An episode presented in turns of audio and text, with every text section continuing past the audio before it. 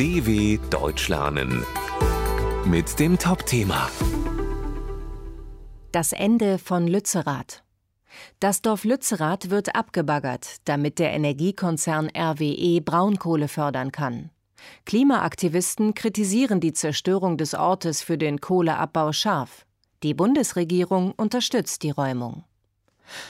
Nur wenige Tage hat es gedauert, dann war die Räumung des kleinen Ortes Lützerath in Nordrhein-Westfalen abgeschlossen. Die früheren Bewohner waren bereits weggezogen.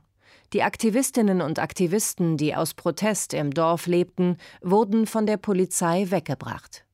Am 14. Januar 2023 demonstrierten noch einmal mehr als 15.000 Menschen gegen den Abbau von Kohle in und um Lützerath.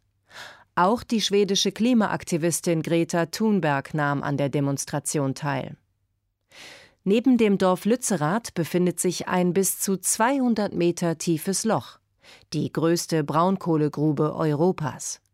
Seit 1983 wird dort auf einer Fläche von mehr als 80 Quadratkilometern Kohle abgebaggert. Dafür wurden bereits mehrere Dörfer und Höfe zerstört.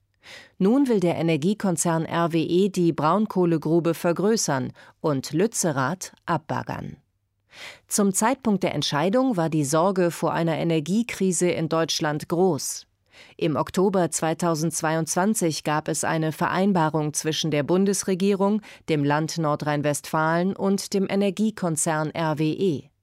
Der Kohleausstieg in der Region wird um acht Jahre auf 2030 vorgezogen. Fünf bedrohte Dörfer bleiben erhalten, Lützerath aber muss aufgegeben werden. Klimaaktivisten kritisierten die Vereinbarung scharf. Denn kaum etwas ist so schädlich für das Klima und die Umwelt wie der Abbau und die Nutzung von Braunkohle. Auch für die Energieexpertin Professor Claudia Kempfert vom Deutschen Institut für Wirtschaftsforschung ist die Entscheidung schwer zu verstehen. Unsere Studie und auch andere Studien zeigen eindeutig, dass Lützerath nicht zerstört und abgebaggert werden muss. Es gibt ausreichend Kohle in den existierenden Flächen. Außerdem ist aus ihrer Sicht eine sichere und klimafreundliche Energieversorgung allein durch den Ausbau erneuerbarer Energien möglich.